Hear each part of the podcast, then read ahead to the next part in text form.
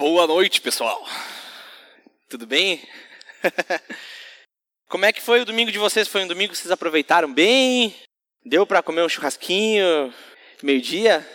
Não deu para comer churrasquinho? Meio tava um tempo bom, né, viu? Não. Tem que aproveitar o domingo para comer um churrasco, comer em família.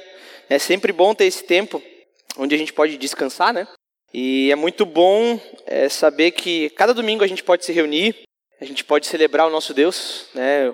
A gente vê na Bíblia que existe o dia de sábado, onde os judeus guardavam e a partir do momento do Novo Testamento a, a igreja começou a celebrar a igreja, a, o culto a Deus, a Jesus Cristo no domingo, porque foi exatamente o dia que ele ressuscitou. Então é muito bom saber que a gente tem esse dia para a gente descansar tanto o corpo, mas também e principalmente a gente estar tá juntos aqui e descansar em Deus, aprender em Deus.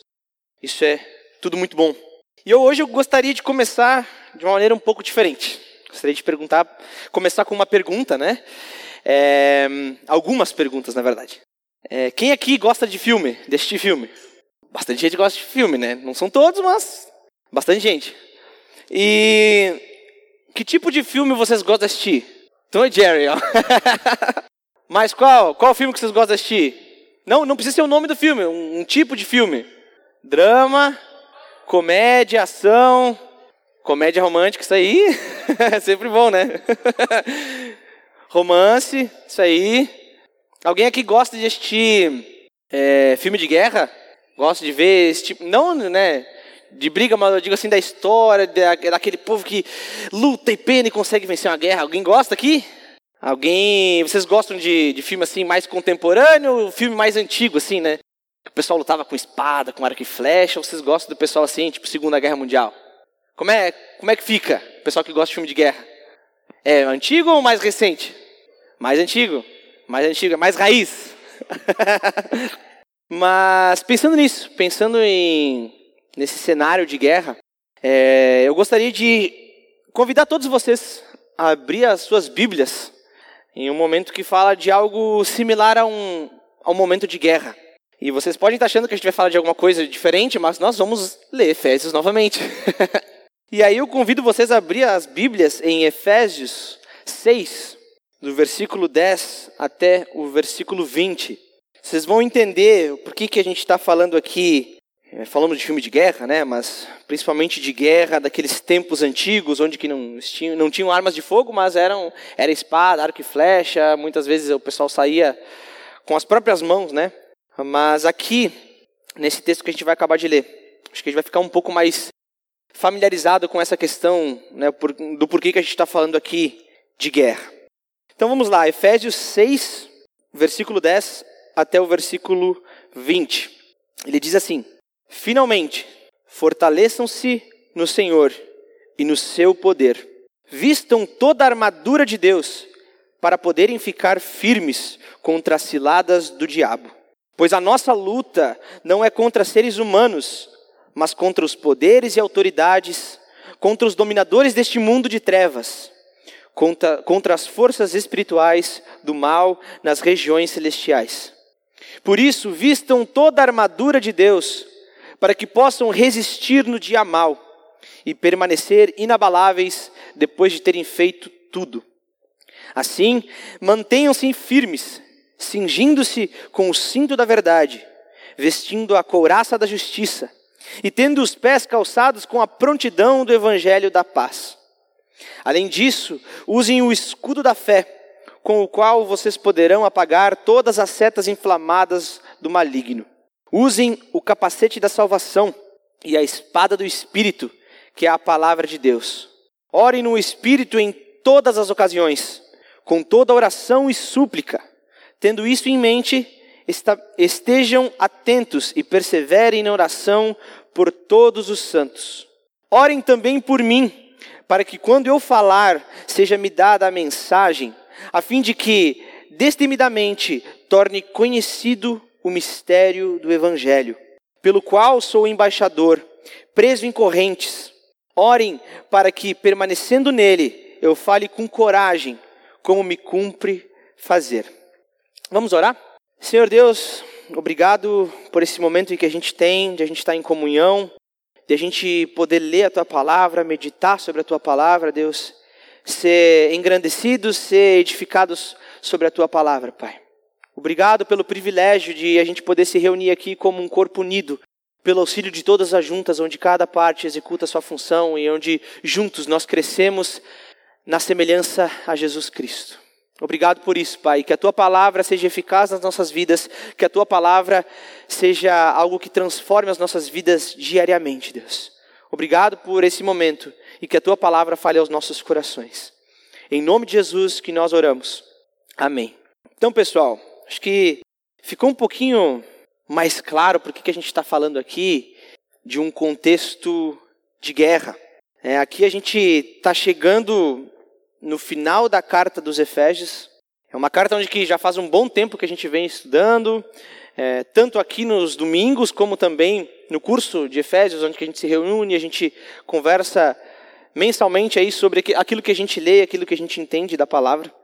Né? E a gente está chegando aqui no final de uma das cartas mais belas e profundas de toda a Bíblia. Né? Nessa carta de Efésios a gente vê o progresso da redenção sendo descrito ali por Paulo é, relembrando tudo aquilo que a gente vem aprendendo até aqui, a gente consegue ver né, um resumo de toda a Bíblia. A gente vê a história da redenção antes da fundação do mundo, vê Deus planejando todas as coisas, nos escolhendo antes da fundação do mundo, Ele fazendo a sua obra redentora, Ele agindo nas nossas vidas, e ao mesmo tempo, a partir de tudo isso, Ele nos dá uma pitadinha daquilo que vai acontecer na eternidade. Quando a gente olha para Efésios como um todo, e aqui a gente está exatamente no final da carta de Efésios, a gente vê Paulo falando todas essas coisas. A gente vê Deus, por meio de Paulo, né, inspirando Paulo, ele nos ensinando sobre a sua verdade, a única verdade, que é Jesus Cristo. Nos ensina sobre o seu plano eterno, que vem antes da fundação do mundo. Ele nos ensina a história da igreja, a redenção que Deus começou lá atrás, para que nós possamos ser salvos. Ele nos ensina a respeito da unidade da igreja. É, é isso que a gente vem vendo nos últimos estudos aqui. E ali, bem no finalzinho, um pouquinho antes do que a gente está lendo, a gente vê uma questão mais prática da vida. Onde que Paulo vai falar, vocês devem tratar assim seus pais, vocês devem tratar assim seus filhos, vocês devem tratar assim seu marido, a sua esposa, o seu chefe, o seu empregado. E Paulo está ensinando todas essas coisas, desde o início até a caminhada cristã. Mas, por fim, quando a gente chega nesse último capítulo, a gente vê Paulo nos ensinando a perseverar na fé, a confiar em Deus e principalmente nos defender. Nos defender e defender a nossa fé, defender aquilo que nós cremos. Né? Realmente, quando a gente olha para tudo isso, a gente pode vislumbrar um pouquinho daquilo que está por vir. A gente olha para tudo isso e a gente vê um pouco dessa batalha que, que está sendo travada dia após dia, é aquilo que a gente acabou de ler, e a gente consegue contemplar o tempo que a gente vai estar lá com Deus, um tempo eterno. E a gente consegue olhar para o agora, a gente vê uma batalha que já foi vencida, e a gente consegue olhar lá para frente e ver que algum dia a gente estará estará com o nosso rei, com o nosso Senhor, aquele que irá voltar e vai nos redimir e vai nos livrar de todo o pecado. Quando a gente olha para esse texto que a gente acabou de ler, a gente vê que esse rei venceu, mas que embora essa, essa guerra já foi vencida, nós continuamos no meio do combate. A gente sabe que Jesus já venceu a guerra e isso é o que nos torna cristãos, é, é crer exatamente nisso, que Jesus já venceu. Mas nós estamos no meio da guerra. E é por isso que ele nos diz: vistam-se de toda a armadura de Deus estejam preparados. E aí, quando a gente olha para isso, a gente se depara com a, a seguinte pergunta: será que a gente está preparado mesmo para enfrentar o nosso oponente? Por mais que esse, esse oponente, esse inimigo, por mais que Satanás já tenha sido vencido, nós estamos preparados para enfrentá-lo diariamente, todos os dias da nossa vida? Nós estamos preparados, nós, nós estamos armados para nos defender? Como é que nós estamos diante dessa guerra? O texto de Efésios ele fala exatamente disso. Fala desse período onde que nós temos uma guerra para enfrentar e de como nós devemos nos preparar para essa guerra, de como nós devemos lutar e guerrear contra um inimigo que, embora esteja vencido, ele ainda causa muito estrago. E é por isso que a gente acabou de ler esse texto. E é muito interessante porque bem no finalzinho, é, é o final da carta, e, e Paulo já, meio que já disse tudo, já disse praticamente tudo. E ele começa ali no versículo 10 dizendo: finalmente, né? Bem nos finalmente. Ele diz: fortaleçam-se no Senhor e no seu poder. Parece uma coisa meio estranha, né? Poxa, vou me fortalecer como em Deus? Vou me fortalecer como se ele já venceu? E aí, quando a gente olha para esse cenário de guerra, de como as, como as guerras aconteciam naquele tempo, a gente começa a ter um pouco mais de noção. Porque vamos fingir aqui que todos nós éramos soldados. Né? Estamos em guerra, estamos indo para a batalha. E nós devemos saber que para a gente batalhar, a gente precisa de arma, a gente precisa de armadura, a gente precisa de suprimento. Mas quem custeia tudo isso, quem nos fornece tudo isso, não somos nós mesmos. Quem nos fornece o instrumento para a gente batalhar é o dono do império, é o rei. E aí que vem a questão: fortaleçam-se no Senhor e no seu poder. Essa frase aqui, ela vai ecoar em tudo aquilo que a gente lê até o final da carta dos Efésios. Fortaleçam-se no Senhor e no seu poder. No seu poder. Nós devemos confiar naquele que nos supre, aquele que nos dá o armamento, aquele que nos dá a armadura, aquele que nos supre com mantimentos. Nós precisamos confiar nele, confiar, uh, confiar naquele que nos supre, naquele que supre o exército com os mantimentos para vencer a guerra. Essa é a frase que vai ditar todo o tom. Saibam que inimigo de vocês, saibam quem é o inimigo de vocês. Né? Aqui ele fala sobre a nossa luta, né? Ele diz a luta de vocês é contra seres, não é contra seres humanos, né? É contra poderes e autoridades, contra os domínios deste mundo de trevas. A gente tem que saber quem é o nosso inimigo. A gente tem que saber contra quem a gente está batalhando, mas ao mesmo tempo, Paulo está dizendo várias e várias vezes: não temam, pois a guerra já foi vencida. Só se defendam, mantenham mais um pouquinho, segura mais um pouquinho, que a guerra já foi vencida. Vocês provavelmente já acompanharam um jogo de futebol. Acho que tá o jogo assim, o time tá bem parelho, aí dá 1 a 0. Aí fica, continua ainda, tem chance ainda de, de empatar o jogo, de ainda levar a prorrogação, levar para os pênaltis. Mas aí chega alguém lá e faz o segundo gol e aí parece assim, ó, o jogo acabou. O jogo já está vencido. 2 a 0, falta 15 minutos. Só 15 minutos, é só segurar 15 minutinhos, é só levantar a taça. Mas se o time resolver sentar no chão e não jogar mais, não é bem assim. A batalha, a, a, a vitória já está ali, é só manter. Mas ao mesmo tempo, nós não podemos nos sentar e ficar de braços cruzados. E é exatamente isso que acontece. A vitória já foi conquistada, a vitória já foi ganha, mas nós devemos permanecer firmes na força do Senhor. Afinal, a batalha já foi vencida na cruz do Calvário pelo sangue de Jesus Cristo. E não há mais nada que nós possamos fazer para acrescentar nenhum pingo a essa vitória. Nós simplesmente confiamos no nosso Senhor e permanecemos firmes. E aí, pensando no estudo, quando a gente olha para esse texto, tem algumas, uh, alguns versículos chaves aqui, mas gostaria de começar já pelo versículo 11. Né? A gente falou do versículo 10, onde ele fala para a gente realmente for, nos fortalecer no Senhor e no seu poder. E aí, quando a gente olha para o versículo 11, ele já começa dizendo como que a gente vai se fortalecer. Ele diz assim: vistam toda armadura de Deus para poderem ficar firmes contra as ciladas do diabo. Será que a gente pode ficar firme pelas nossas próprias forças? A gente consegue? A gente consegue permanecer de pé diante do nosso inimigo? Conseguimos? A resposta é, ela é bem simples e ela é direta. É não. É por isso que ele fala assim: vistam toda a armadura de Deus para poderem ficar firmes. Quer dizer que a gente não pode, a gente não consegue, a gente não tem força. Afinal, o nosso oponente ele é muito difícil de enfrentar. Não são as nossas próprias forças, nós não somos capazes de vencer as ciladas do diabo com a nossa própria vontade. Nós precisamos estar vestidos da armadura de Deus. E somente com essa armadura a gente é capaz de vencer. Gostaria de convidar vocês a dar uma olhadinha nos versículos que a gente leu na última vez que estudamos Efésios, que é Efésios 4, versículo 22 até o 24. Paulo um pouquinho antes né, desse texto que a gente estava lendo aqui em Efésios 6, ele diz assim: Quando a, Quanto à antiga maneira de viver, vocês foram ensinados a despir-se do velho homem, que se corrompe por desejos enganosos, a serem renovados no modo de pensar e a revestir-se do novo homem, criado para ser semelhante a Deus em justiça e santidade provenientes da verdade. E vamos olhar, Efésios 4 e Efésios 6. A gente vê alguma similaridade nisso tudo? Revistam-se do novo homem. Aí agora, lá no versículo, no capítulo 6, Paulo está dizendo: vistam toda a armadura de Deus. Ele parece que ele está repetindo, né? Tem uma, um tipo de similaridade ali. A armadura de Deus não é simplesmente um, um monte de, de atributos morais que a gente, que a gente leva. Né? Não são simplesmente uma vida moralmente aceita, onde o pessoal olha para a gente e fala: puxa, aquela pessoa é tão legal, tão gente boa. Mas não é só isso. É revestir-se do novo homem revestir-se do novo homem. Esqueçam a velha vida, morram para a velha vida.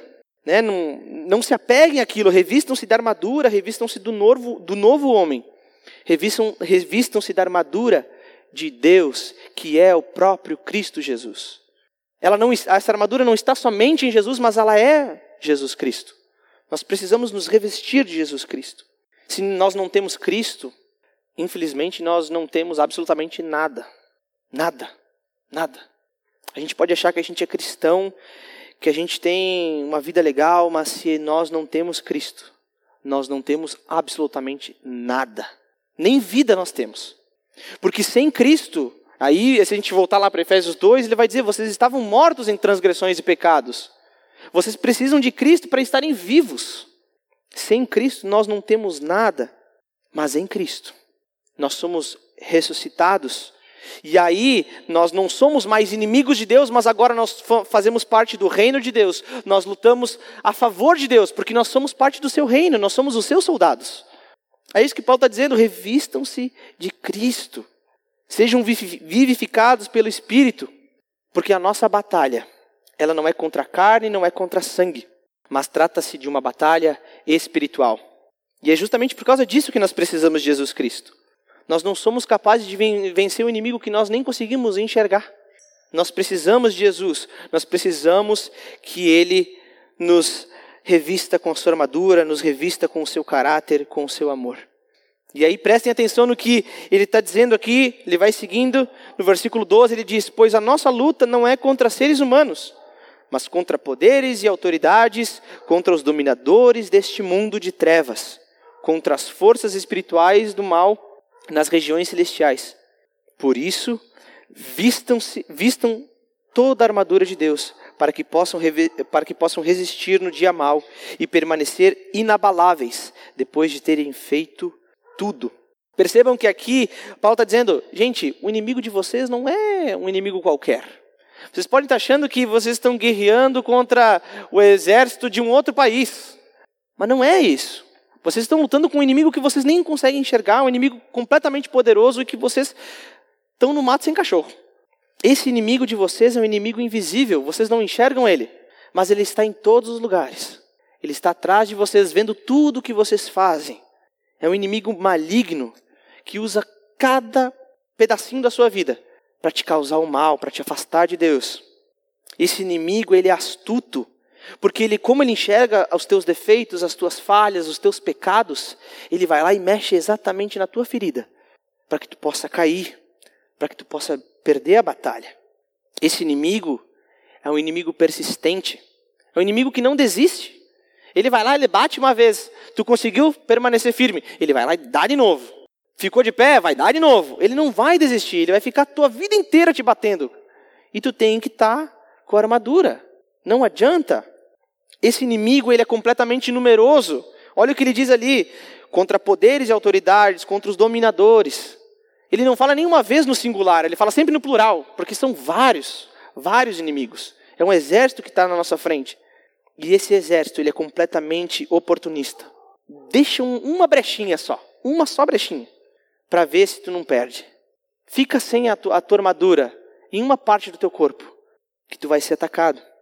Por isso, Paulo vai dizer: vistam-se da armadura de Deus, para que possam resistir quando vocês forem atacados. Quando vier o dia mal, quando vocês estiverem no fundo do poço, quando vocês estiverem perdendo a guerra, vocês têm que estar tá com, com toda a armadura, senão vocês já eram. Não tem saída para tudo isso. Vocês têm que estar armados, porque senão vocês não vão ser inabaláveis. Vocês não vão ficar firmes. Vocês precisam do próprio Deus junto a vocês se nós temos Cristo e somos revestidos por, pela sua armadura, não há nada que pode nos vencer. Não há nada que pode, pode dar de frente conosco. Porque se Deus é por nós, quem será contra nós? É o que diz Romanos 8,31. Vamos ler aqui. Diz assim: Que diremos, pois, diante dessas coisas? Se Deus é por nós, quem será contra nós? Se Deus já venceu a guerra, quem vai ser contra a gente? A gente tem condição de vencer isso sozinhos? Nós temos condição de vencer isso com Deus? Quando a gente olha para o texto de Romanos, o que, que a gente pensa? O que, que a gente conclui disso tudo? Se Deus é por nós, quem será contra nós? Nós podemos perder batalhas, mas a guerra foi vencida. E esse Deus, por mais que muitas batalhas nós estamos fracos, ele, ele está diariamente conosco. Ele está ao nosso lado para nos dar força, para nos revestir da sua armadura. E aí é o que Paulo vai seguir dizendo. Ele vai dizer no versículo 14 até o versículo 17 algumas características dessa armadura. E ele vai dizer assim: Assim, mantenham-se firmes, cingindo-se com o cinto da verdade, vestindo a couraça da justiça, e tendo os pés calçados com a prontidão do evangelho da paz. Além disso, usem o escudo da fé, com o qual vocês, com o qual vocês poderão apagar todas as setas inflamadas do maligno. Usem o capacete da salvação e a espada do Espírito, que é a palavra de Deus. Aqui a gente vê seis características da armadura de Deus. E aí eu acho que é interessante a gente dar uma olhada para essa, essas características da armadura, que é o próprio Cristo, para que a gente possa realmente refletir um pouco sobre as nossas vidas e ver se a gente realmente está com essa armadura ou está descoberto. A gente vê ali o cinto da verdade, a couraça da justiça, calçando os pés na disposição do evangelho da paz, ou na prontidão do evangelho da paz o escudo da fé, o capacete da salvação e a espada do Espírito. A gente vê seis coisas. Seis coisas que elas vêm do próprio Cristo. Porque se Cristo é armadura, as, as características têm que, vir, têm que vir dele. E aí a gente começa olhando o cinto da verdade. Hoje, se eu falar para vocês, o cinto da verdade, o que, que para vocês é cinto? A gente olha, é um negócio que só segura a calça. Né? Segura a calça e, e só isso. Mas naquela época, um, pensa assim, um, para um soldado romano, o cinto significa muito mais do que segurar simplesmente as calças. O cinto é algo que segura toda a armadura. Toda a armadura depende do cinto. O cinto ele fica por baixo, aqui assim, na barriga, né? Então tudo que vem por cima, tudo que fica embaixo, tem que estar preso ao cinto. Inclusive a espada tem que estar no cinto, exatamente como o Batman. O Batman tem seu cinto de utilidades, tudo está ali. E para nós é a mesma coisa. A gente tem um cinto que tudo tem que estar baseado sobre esse cinto. E quando a gente olha para o texto, a gente vê cingindo-se com o cinto da verdade. Mariel, o que, quer dizer o cinto da verdade? Né? A marca verdade? Não. Quando a gente olha para o cinto da verdade e a gente pensa, olha para um, um, soldado romano, a gente vê que o cinto era, era uma peça fundamental que, que ia dar sustentação para toda a armadura a gente olha para a nossa vida e a gente vê que tudo deve estar baseado sobre a verdade. Eu posso viver uma vida muito legal, mas se eu não estou baseado sobre a verdade, não tem nada. Precisa ser verdade. Como é que eu posso ter tudo certinho, mas lá no início a base é uma mentira? Não pode ser. Nós devemos nos cingir com o cinto da verdade de Deus. E qual que é a verdade de Deus? É uma pessoa, Jesus Cristo. Se a nossa armadura não está baseada em Jesus Cristo, que é a verdade de Deus, não adianta fazer nada. Não adianta fazer nada. Não há nada que nós possamos fazer se nós não estamos cingidos pelo cinto da verdade. E aí ele fala sobre a couraça da justiça, né? Cingindo-se com o cinto da verdade e vestindo a couraça da justiça. O que, que é couraça? O que, que é couraça, gente? O que, que vocês acham que é couraça? Alguém tem ideia do que é couraça? Isso aí. Isso aí. Aquilo que, ó, aquilo que fica aqui assim, ó. Que protege desde o pescoço até a cintura. Isso aqui é couraça. Que eles botam aqueles negócios de metal aqui assim. Que eles desenham um, um peitoral trincado assim. É, é, é, isso que é couraça. Tá? A couraça ela serve justamente para proteger os teus órgãos vitais. Se tu está numa guerra e tem um cara com uma espada e ele vai dar com essa espada no teu peito, porque ali ele te mata, a couraça serve para te proteger disso tudo. Serve justamente para proteger os teus órgãos vitais. E aí, quando a gente fala a couraça da justiça, o que quer dizer isso? Couraça da justiça. Né? Então quer dizer que eu tenho que botar a justiça na minha frente e é isso. Né? A gente tem que ir um pouquinho mais fundo. Porque se a gente coloca a justiça como algo que nos defende, algo que nos defende dos ataques do inimigo e defende principalmente os nossos órgãos vitais, nós precisamos nos revestir da justiça de Jesus Cristo. Quando a gente olhou lá no capítulo 4, ele fala em justiça e santidades provenientes da verdade. Quando a gente fala de nos revestir da justiça de Jesus Cristo, é que nós devemos andar em justiça e santidade, sendo justos como Ele é justo, sendo santo como Ele é santo. É assim que nós nos revestimos da justiça de Deus. Porque viver em justiça é uma das características do cristão. O cristão que ele realmente entendeu que ele foi salvo mediante a graça de Jesus Cristo e que ele não fez nada para merecer isso, ele simplesmente começa a obedecer a Deus. Ele começa a amar a vontade de Deus, começa a amar os preceitos de Deus. Não porque ele é merecedor, mas porque ele recebeu algo que ele não merece. E agora ele começa a obedecer ao seu Senhor. Viver em justiça é uma das marcas do cristão. Vamos olhar de novo Romanos 8. Romanos 8, versículo 33 e versículo 34. Ele diz assim: Quem fará alguma acusação contra os escolhidos de Deus? É Deus quem os justifica. Quem os condenará? Foi Cristo que morreu e mais, que ressuscitou e está à direita de Deus e também intercede por nós. Vejam que ele diz que é, é Deus quem nos justifica. Então ele nos dá da sua justiça e agora nós andamos em justiça e santidade. Quando o acusador, o inimigo, o diabo vier nos atacar, vier nos acusar, nós estamos cobertos de justiça. Não há nada que nós tememos. Nós somos irrepreensíveis. Então não há nada que temer, não há um órgão vital que ele vai atacar e vai fazer a gente cair. A justiça nos defende. Sem a justiça de Cristo e sem santidade pessoal, não há defesa das acusações do inimigo. Nós precisamos andar em justiça e santidade. E aí agora nós vamos para a terceira parte da armadura de Deus. Ele diz assim no versículo 15: E tendo os pés calçados com a prontidão do evangelho da paz. Né, algumas versões vão dizer as sandálias da prontidão do evangelho da paz. Daí quando a gente para para pensar nisso, hoje eu olho para os pés de vocês, está todo mundo com o pé coberto, né? Tem alguns aí, tipo, o Jairo lá está com a sandália, está com o dedinho de fora. Mas todo mundo está com o pé coberto e pelo menos está com alguma coisa embaixo do pé. Só que quando você, se a gente parar para pensar dois mil anos atrás, calçado não era um negócio comum. Vocês concordam, né? Muita gente lutava de pé no chão. E não precisa ir tão longe assim. Se a gente for lá olhar para a Guerra dos Farrapos, a Revolução Farroupilha, a gente vê muita gente que lutou de pé no chão. Então, há dois mil anos atrás, a condição era bem diferente. Então, assim, quando alguém ia lutar na, numa guerra e ia lutar de pé no chão, eu imagino que devia ser complicado. Assim, devia doer muito os pés. Ou estava com a, aquela sola do pé dura, tá louco.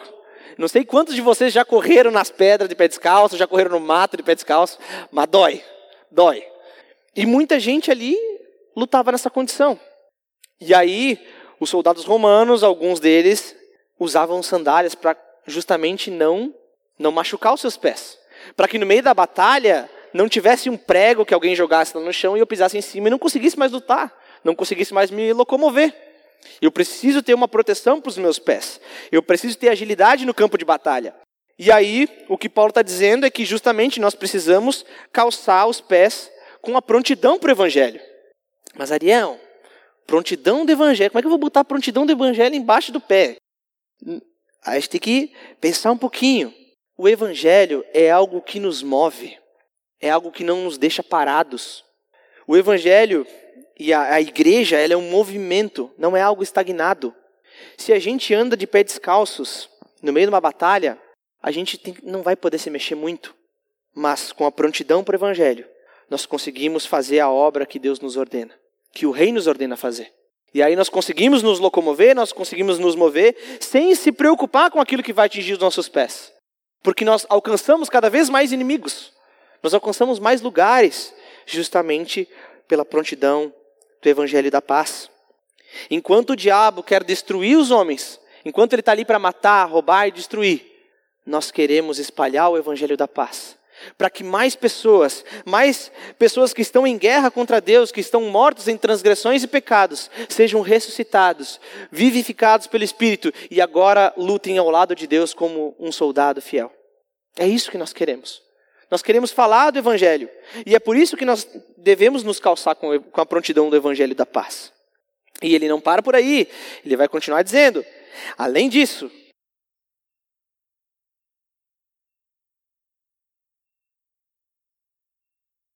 ela não precisa te matar. A flecha que, que acerta num braço e ela está pegando fogo, ela vai doer na hora que ela entrar, e ela vai te queimar e vai minar a tua integridade aos poucos. Não é uma coisa que assim, só furou e acabou. É uma coisa que fica doendo. E aí a fé vem exatamente para nos defender disso tudo. Para nos defender tanto das flechas como das queimaduras que vêm das flechas. O escudo da fé, ele é usado para nos defender das mentiras, das dúvidas, dos pensamentos maliciosos, dessa ânsia pelo pecado. A fé é o que nos protege de sermos queimados lentamente pelo ataque do inimigo, pelo ataque do inimigo, definhando dia após dia. O escudo ele serve justamente para a gente se defender, para quando vir flechas, elas não nos matem, e se elas não matar, que elas não minem a nossa integridade, não minem a integridade da nossa vida com Deus. Por isso que nós usamos a fé como escudo, para nos defender. E por fim, ele fala algo muito interessante. Ele puxa mais duas características aqui. Ele fala, ele fala: usem o capacete da salvação e a espada do Espírito, que é a palavra de Deus. Mais uma vez, capacete é algo comum para gente. Quem anda de moto sabe como é que um capacete funciona. Ele serve para proteger a cabeça. Né? Mas o capacete da salvação, o que, que Paulo está querendo dizer com isso? Né? Quando a gente fala de capacete, então a gente está pensando em defender a nossa, a nossa cabeça. Né? E aqui a ideia é justamente defendam a cabeça de vocês, defendam a mente de vocês com a salvação. Né, a mente de vocês ela tem que estar permeada pela salvação que vocês receberam em Cristo Jesus. Vocês não podem ser consumidos por outras coisas, mas a mente, os desejos de vocês têm que ser dominados e têm que ser entregues a Cristo, para que Ele seja o Senhor da vida de vocês. Se Ele nos comprou por um alto preço, nós precisamos render a nossa mente, o nosso coração, as nossas vontades àquele que nos salvou. Ele precisa ser o rei da nossa mente. Os nossos pensamentos devem agradar ao nosso Senhor. Quando Deus controla a nossa mente, o inimigo não pode fazer com que a gente fracasse. Não há nada que pode entrar ali. Não há nem nenhuma cilada que o diabo coloque ali, nenhuma, nenhuma coisa que nos dá vontade de querer fazer ou de querer ter, que vai nos fazer abalar diante disso tudo. Porque a nossa mente pertence ao Senhor, as nossas vontades pertencem a Deus. E aí, a última característica da armadura é algo que é um pouco diferente de simplesmente se defender, mas é a espada do Espírito, que é a palavra. A espada é o instrumento que, obviamente, o soldado usava para atacar, ou principalmente para contragolpear um ataque. E é muito interessante porque em nenhum desses momentos, Paulo está dizendo aqui para a gente atacar. Ele fala: usem isso para se defender. Vocês não precisam atacar, porque quem atacou foi Jesus Cristo, quando ele morreu na cruz. Vocês não estão atacando o diabo, ele já está vencido, gente. Você só tem que se defender. Mas mesmo assim, usem a espada do Espírito, que é a palavra de Deus, para que quando ele atacar, vocês possam contragolpear. Nós triunfamos sobre os ataques de inimigo através da palavra de Deus. É a palavra que vence a batalha. É a palavra que torna os cativos em pessoas libertas. É a palavra de Deus, que é poderosa e é eficaz. A gente pode achar que a palavra de Deus é, é simplesmente um livro, mas pelo que a gente olha para a Bíblia, nós vemos que ela é muito mais do que isso. o poder da palavra de Deus é o poder que criou todas as coisas. Por que, que eu digo isso? Porque quando a gente vai lá, olhar lá em Gênesis, Deus disse: haja luz, e tudo começou a partir dali. Essa mesma palavra, esse mesmo poder da palavra de Deus que criou todas as coisas, é o mesmo poder que está aqui diante de nós. É a palavra de Deus. Usem para se defender, usem para atacar, para contra-golpear quando vocês forem atacados. Afinal, a palavra de Deus é usada em batalha. E a gente vê isso no exemplo de Jesus. Quando Jesus está no deserto, ele passou por aquele tempo que ele estava de jejum, e o diabo vem tentar ele, o que, que Jesus faz? Ele simplesmente recita a palavra. E ele usa a palavra para se defender. Precisamos conhecer imediatamente a palavra de Deus. Nós precisamos saber tudo o que está escrito. Nós precisamos conhecer a Deus, porque é aqui que nós temos a revelação de Deus. E através disso, nós vamos poder nos defender. Nós precisamos saber manejar bem a nossa, a nossa espada, que é a palavra de Deus. Não adianta a gente ter um canhão na mão se a gente não sabe usar. Não adianta a gente ter a palavra de Deus se nós não sabemos usar. É, é a nossa arma para nos defender. Nós precisamos conhecer essa palavra. E, é o e o interessante de tudo isso é que Paulo diz: fortaleçam-se no Senhor e no seu poder. E aí ele vai falar da armadura, mas se a gente quisesse pular do versículo 10 até o versículo 18, estaria tudo dentro. A gente, ele, uh, ele diz assim: orem no Espírito em todas as ocasiões, com toda oração e súplica. Tendo isso em mente, estejam atentos e perseverem na oração por todos os santos. Então a gente vê que, além da armadura de Deus, existe algo que não é, não é visível, mas é algo que nos traz força e é aquilo que nos faz resistir no dia mal. Nós temos a armadura, sim, a armadura de Deus, ela nos capacita para nos resistir, mas a oração é o que nos dá energia, é o que nos dá ânimo para persistir durante a batalha. O que adianta a gente estar tá cercado de uma armadura que nos defende de tudo, mas a gente está cansado, a gente está com sono, a gente está com fome. Porque, gente, naquela época uma batalha, ela durava semanas, meses, anos. E tu imagina no meio de uma batalha, tu tá cansado e tu não aguenta mais. Não adianta tu ter as melhores armas, a melhor armadura, mas tu precisa estar com vontade, tu precisa estar inteiro. E isso só vai acontecer através da oração. A oração é o que nos dá força para a gente seguir em frente, é o que nos deixa atentos durante a batalha. A palavra de Deus, que a gente falou aqui, a espada, ela é muito poderosa. A gente tem que entender a preciosidade que nós temos nas mãos. Mas ela tem um, uma questão especial que, quando existe uma íntima relação entre aquilo que Deus fala para a gente e aquilo que nós falamos para Deus, aí sim que ela tem poder mesmo. Porque é uma arma fenomenal que nós temos nas mãos. Mas nós temos que ter força para lutar. E a força só vem através da oração. E algo que Paulo nos diz aqui é que nós devemos orar em todas as ocasiões, em todo momento. Por que isso?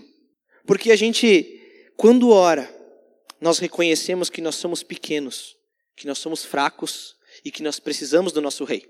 No versículo 10, de novo, ele diz: Fortaleçam-se no Senhor e no seu poder. Quando nós oramos, isso é um ato de humilhação, gente. É dizer, Deus, eu não tenho forças. Eu não consigo lutar a batalha, por mais que eu tenha toda a armadura, por mais que eu tenha toda a espada, eu não consigo sozinho. Eu preciso que o Senhor me dê ânimo, eu preciso que o Senhor me dê força, me dê poder para que eu lute essa batalha que o Senhor me propõe. Nós precisamos orar, porque na oração nós nos humilhamos e o Senhor é exaltado, porque Ele é o poder, Ele é o Rei, Ele é aquele que nos dá tudo o que é preciso para a gente vencer essa batalha. E junto a isso, nós não pedimos simplesmente por nós mesmos, mas ele fala no, no final do versículo 18: e perseverem na oração por todos os santos. Todos os santos. Não é simplesmente só pelas nossas dificuldades ou pelas nossas lutas, mas é pela, pelas lutas daqueles que estão ao nosso lado. Olha para a pessoa que está no seu lado ali, para a pessoa que está atrás de você. Não fala nada, mas só pensa: você tem orado por essa pessoa? Você tem orado pelo teu companheiro na batalha para manter firme? Um ajudando o outro? Nós temos orado uns pelos outros? Nós temos feito isso como Paulo está nos ensinando a fazer aqui? Porque quando nós olhamos de novo, para esse momento de guerra, e a gente vê vários soldados aqui defendendo um no lado do outro. Se o do lado cair, eu tenho mais chance de ser atingido, não tenho? Então eu preciso ajudar o outro. Eu preciso da ajuda do outro.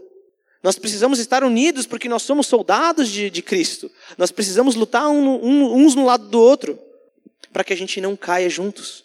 Para que o irmão não caia e meu lado fique desprotegido e eu seja atacado. Nós precisamos uns dos outros e nós precisamos orar uns pelos outros. Nós devemos pedir ao Rei que os nossos companheiros de batalha permaneçam de pé, confiando em Deus, tendo a armadura dele e atacando, contra-golpeando, como ele nos ensina. E, por fim, nesses últimos versículos, quando a gente olha no versículo 19 e no versículo 20, eu acho fantástico porque a gente vê Paulo em toda a carta nos ensinando várias lições, várias lições, e nos ensinando, nos ensinando qual que é a verdade, o que, que Deus fez, o que nós devemos fazer. E aí ele fala: orem por todos os santos, mas orem por mim também. Orem por mim também. Paulo sabe o poder da oração. Não é à toa que no versículo 18 ele diz: gente, orem uns pelos outros. É a oração que dá poder para vocês, confiando em Jesus Cristo mas orem por mim também. O maior missionário da história, sem dúvida nenhuma, está entendendo o que ele está dizendo aqui. Ele falou, gente, eu preciso da ajuda de vocês. Eu sou pequeno, eu sou fraco, eu preciso que vocês orem por mim. Eu, eu preciso que vocês peçam a Deus para que Ele esteja ao meu lado, para que Ele esteja me dando força, para que Ele esteja me dando o sustento para que eu continue fazendo a obra dele. E o mais interessante de tudo isso é que Paulo, ele sabe a importância da oração, mas quando a gente olha para esses dois versículos, qual que é o motivo que Paulo está pedindo oração? Por que, que ele, ele fala assim, gente, orem por mim? Ele diz assim, orem também por mim, para que quando eu falar, seja-me dada a mensagem, a fim de que destemidamente torne conhecido o mistério do Evangelho, pelo qual eu sou embaixador preso em correntes Orem para que, permanecendo nele, eu fale com coragem, como me cumpre fazer. Paulo está pedindo alguma coisa por ele? Quando Paulo pede oração, ele diz assim: gente, eu estou preso aqui, eu estou passando necessidades, eu, eu apanhei várias vezes, eu estou sofrendo aqui. Orem a Deus para que eu seja liberto de tudo isso. Paulo está dizendo isso. Paulo está pedindo para sair da cadeia, Paulo está pedindo para livrar ele das doenças ou de qualquer sofrimento que ele, que ele tem lá? Não. E é aí que vem a mágica de viver para Deus, porque Paulo está dizendo: gente, eu tô, eu tô aqui numa condição deplorável, mas orem para que através de mim o evangelho seja pregado e mais e mais pessoas conheçam ao Senhor. Paulo não está pensando na vida dele. Paulo não está nem interessado com o bem-estar dele. O que importa é o reino de Deus. O resto é resto. O viver para mim é Cristo e o morrer é lucro. Paulo não se importa, mesmo numa condição deplorável que ele se encontra. Ele não se importa com a sua vontade, com o seu bem-estar. Ele não pede para ser liberto. Ele justamente está interessado na glória de Deus, no rei. Ele quer honrar um rei que venceu a guerra. Ele não está se importando nem mesmo com a sua própria vida.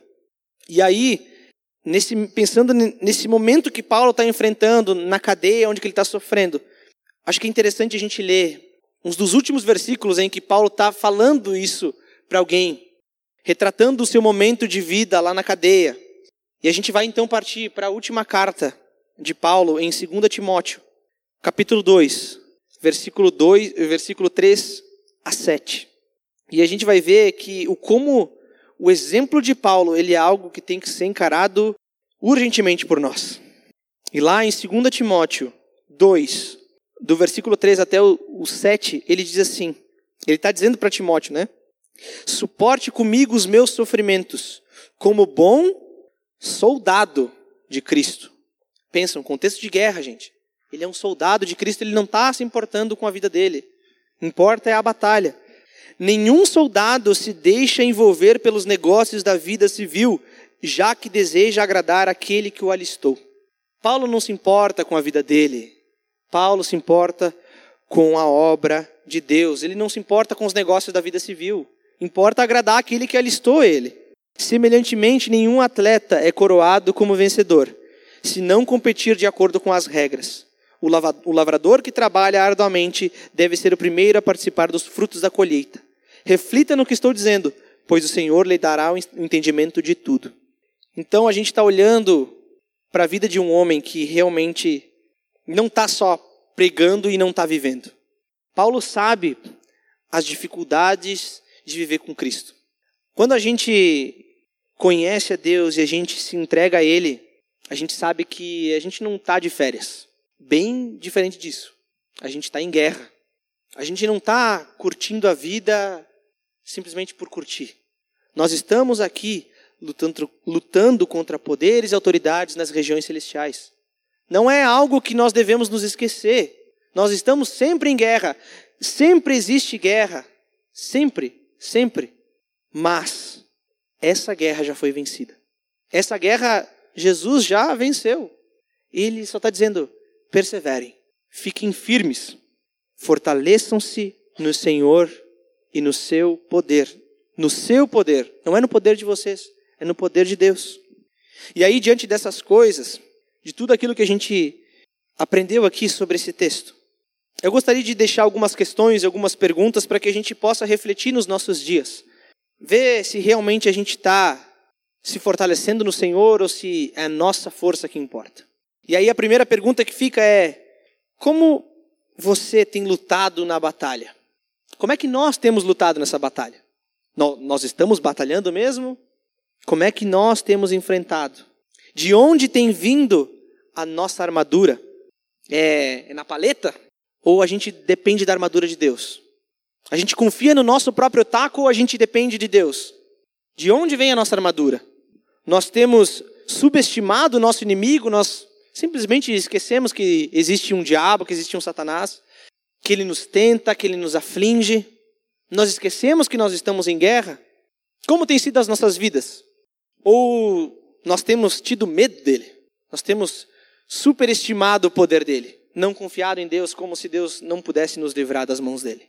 Nós temos resistido firmemente nos dias maus?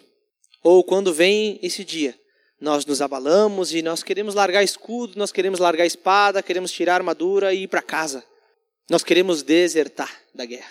Temos nos revestido da justiça de Cristo? Nós somos pessoas que andam em santidade e em justiça? Ou eu aceitei Jesus e agora tanto faz? Né? Eu posso viver minha vida do jeito que eu quiser. Como que nós temos vivido? A nossa armadura, ela está baseada na verdade, no cinto da verdade? Ou nós nos baseamos em cima de mentiras? Como tem sido as nossas vidas? Nós estamos estagnados no campo de batalha? Nós, ou nós estamos calçando a prontidão do evangelho da paz? Nós anunciamos o evangelho ou não? A verdade de Deus é, é só para mim. Eu não preciso mais espalhar o evangelho, porque Deus faz isso, ele usa outras pessoas. Ele usa o meu discipulador, ele usa o meu líder de cela, ele usa o presbitério. Nós temos evangelizado, nós temos falado daquilo que Jesus fez ou não? Como que nós temos vivido? Nós estamos sendo atingidos pelos dardos inflamados do inimigo?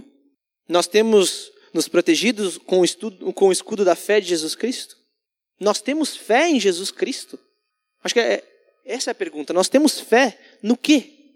Nós temos fé em Jesus Cristo, que ele veio e que ele morreu por cada um de nós para que nós pudéssemos ter vida. Nós cremos nisso. A fé é utilizada para nos defender das, dos dardos inflamados do maligno. Ou ainda, nós continu, continuamos com dúvida a respeito de quem é Jesus, do que ele fez. A nossa mente, ela pertence ao Senhor? Nós usamos o capacete da salvação? Nós temos vivido pensando nas coisas do alto? Nós temos pensado na salvação que nós recebemos mediante a graça que Deus derramou em Jesus Cristo? Nós meditamos nisso dia após dia ou não? Ou a salvação ficou lá para trás? Foi uma coisa que Deus fez, um dia eu aceitei e agora eu nem penso mais. Nós precisamos diariamente do Evangelho. Diariamente. Não importa se você se converteu há 20 anos atrás ou ontem. O Evangelho precisa ser vivido todos os dias.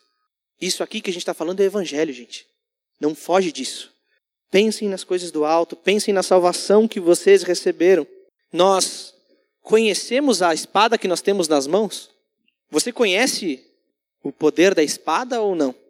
Nós conhecemos o poder da espada, nós cremos realmente que o poder da espada, o poder da palavra de Deus é o mesmo poder que fez criar todas as coisas? Ou simplesmente a gente está com a espada enferrujada, largada num cantinho, jogada as traças lá, e eu só leio quando eu venho no domingo. Como é que tem sido? Nós conhecemos a espada, nós sabemos o peso, porque, pensa, um soldado, ele precisa saber o peso da espada, ele precisa saber girar a espada, se defender com a espada. Nós sabemos usar, usar a arma que nós temos nas mãos? Nós temos orado continuamente em todas as ocasiões, dando graças a Deus, suplicando a Deus. Nós temos orado diariamente ou não? Temos perseverado na oração? Qual é o motivo da nossa oração? Nós fazemos como Paulo, que fala assim: gente, orem por mim, para que eu continue fazendo a obra de Deus. Ou a gente está simplesmente orando pelo trabalho, para que eu ganhe uma promoção, para que eu consiga comprar minha casa. Por, pelo que, que a gente está orando? Pelo quê? As dificuldades não são simplesmente doenças, gente. Poucas vezes a gente ora pelo reino de Deus, pelas coisas do reino. Como que nós temos vivido? Nós temos orado pela proclamação do Evangelho, nos esforçado por isso. Da mesma forma que as batalhas elas são retratadas nos filmes, onde que soldados se preparam para elas e eles vão lá com armadura, eles vão lá com escudo, espada. Nós também precisamos nos revestir da armadura de Deus. Não é uma escolha, é porque nós precisamos. Nós precisamos. Senão jamais nós vamos combater o bom combate e guardar a fé. Não tem como combater o bom combate sem ter armadura. Só que para tudo isso, a gente precisa lembrar que a gente está lutando numa guerra que já foi vencida. Então, a gente não precisa ter medo a gente não precisa ter medo do inimigo, por mais que ele seja forte, porque o nosso rei já venceu. Não tem por que ter medo. Nós precisamos estar atentos ao nosso inimigo, porque ele ainda causa estrago, por mais que ele já tenha sido vencido, porque ele é astuto e ele é persistente.